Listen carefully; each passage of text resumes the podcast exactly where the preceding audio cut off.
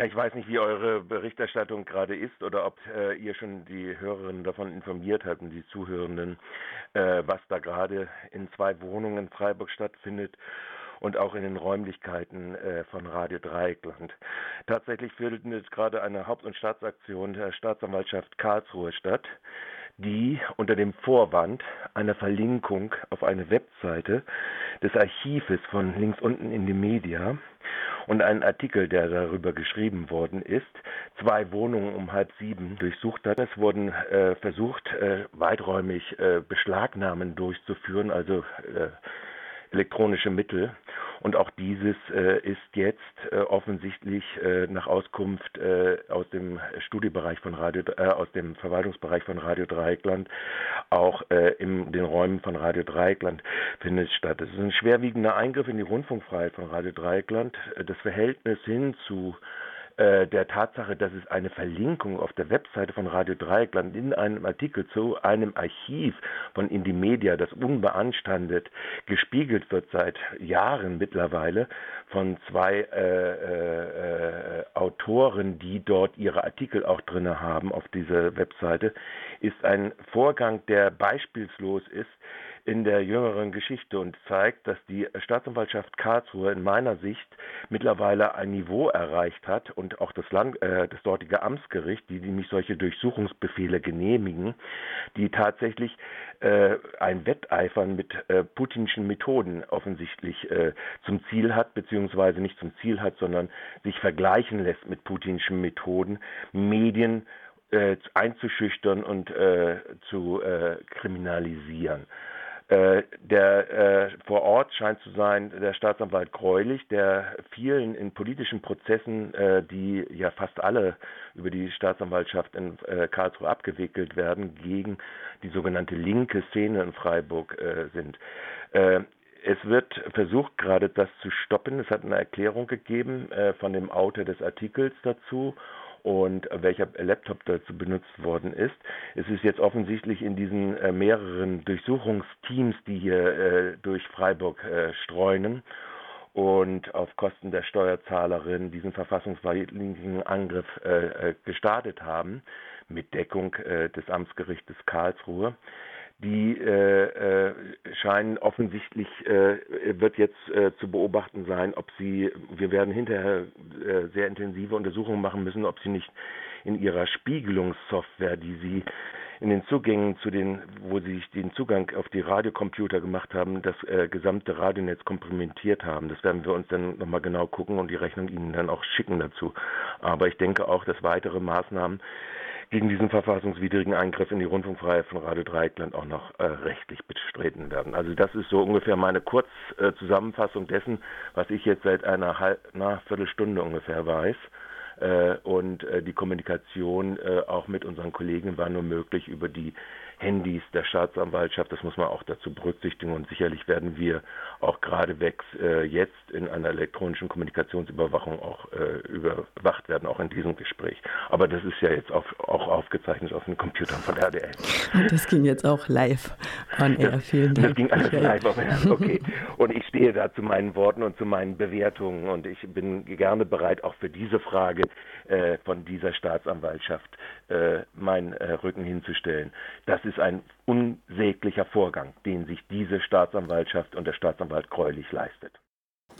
Ein Vorgang, der bis jetzt nicht beendet ist. Das war ein Auszug aus dem Morgenradio vom 17. Januar diesen Jahres, als äh, auf einmal mit einem Durchsuchungsbeschluss, der feststellen wollte, wer denn der Verfasser eines auf der Webseite von Radio Dreieckland liegenden Artikels, der unter anderem äh, die Tatsachenbehauptung, nämlich, dass äh, das Archiv von links unten in die Medien nach wie vor frei zugänglich im Internet ist, äh, der diese Tatsachenbehauptung, äh, äh, diese richtige Tatsachenbehauptung in seinem Artikel auch verwendet und einen Link darauf gestellt hat.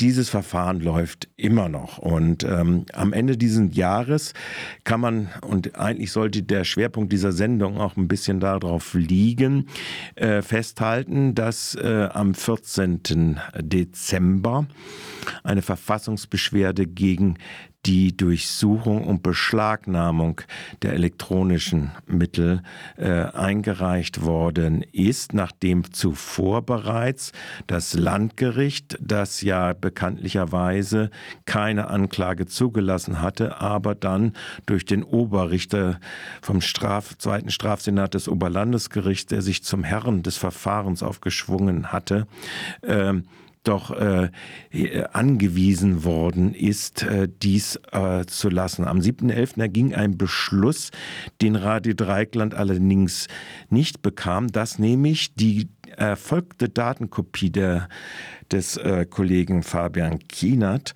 ausgewertet werden dürfe und dass damit die gesamte redaktionelle Kommunikation aus mehreren Jahren zugänglich für die Strafverfolgungsbehörden ist, so auch diejenige, gegen den das Verfahren eingestellt worden ist, die von Andreas, dem Verantwortlichen auf der Webseite.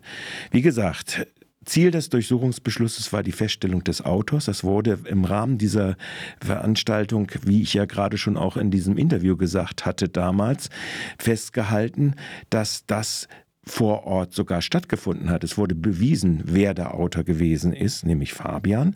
Und es stand auch schon seit Monaten fest, weil nämlich laut Versicherung des Polizeibeamten Kurz von der Kriminalinspektion hier in Freiburg, der der Staatsschutzkammer zuarbeitet, festgehalten worden ist, dass er ihm persönlich bekannt sei und dass das sein Artikel gewesen sei. Also ein Durchsuchungsbeschluss, der äh, völlig unverhältnismäßig in den Kernbereich der redaktionellen Ausforschung, in die Ausforschung der Themen Wahl, in die Kommunikation über die Themen in der Redaktion, wie auch in die Quellenkommunikation eingegriffen hat. Jetzt, wie gesagt, am 14.11. ist dort von dankenswerterweise Kollegen des AKJ äh, diese Verfassungsbeschwerde überbracht worden dem Bundesverfassungsgericht, einen Monat nach diesem Beschluss des Oberlandesgerichtes, das in verschiedenen Stufen versucht hat, erstens die Anklage gegen Fabian doch durchzusetzen und zweitens jetzt die verfassungswidrigen Auswertungen unter anderem mit der Begründung, dass ja das entbehrlich sei. Es kann schon sein, dass da möglicherweise das mit der Durchsuchung nicht ganz so korrekt gewesen ist. Trotzdem muss man diese Beweismittel auswerten.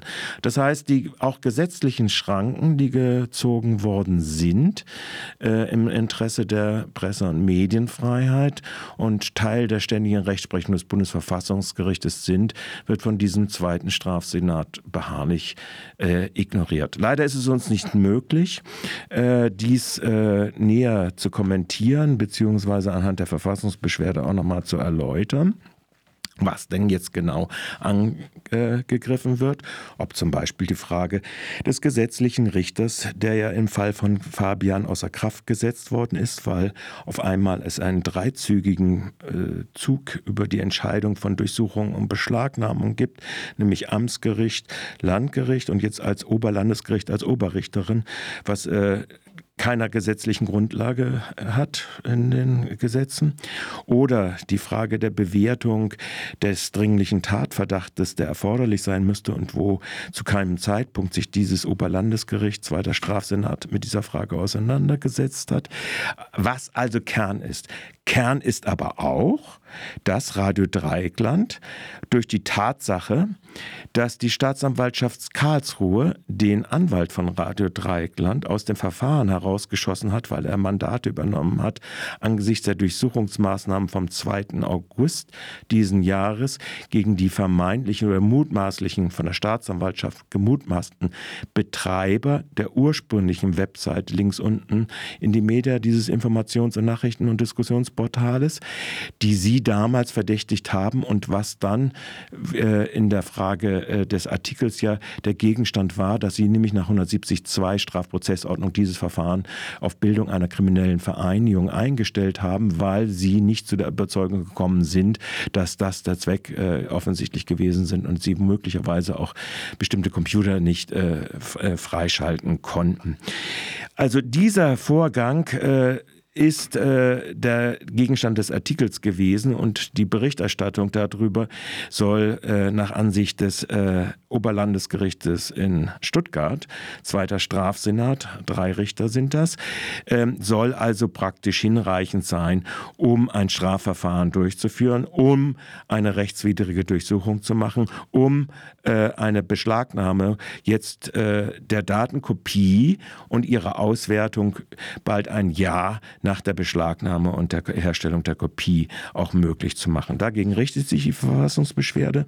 Da Radio Dreikland äh, diese Verfassungsbeschwerde wegen des Ausschlusses aus dem Verfahren. Wir haben, sind nicht informiert worden von dem Oberlandesgericht über diesen Beschluss, wie es rechtlich nach Artikel 113 auch nötig wäre, nämlich ab 113.1 Absatz 1 Grundgesetz, ist die Frage, dass äh, rechtliches Gehör gewährt äh, werden muss. Wir sind drin Betroffene, uns wurde dieses rechtliche Gehör nicht eingeräumt.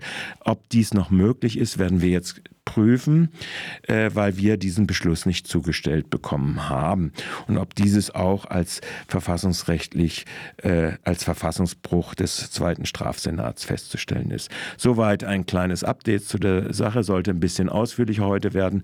Wie gesagt, die Verfassungsbeschwerde liegt uns nicht vor. Wesentlicher Grund ist dafür, dass der zweite Strafsenat des Oberlandesgerichtes uns als Drittbetroffenen, die ja von dieser redaktionellen Kommunikation des jetzt auszuwerten vorhandenen Materials unmittelbar betroffen ist, zu keinem Zeitpunkt informiert hat.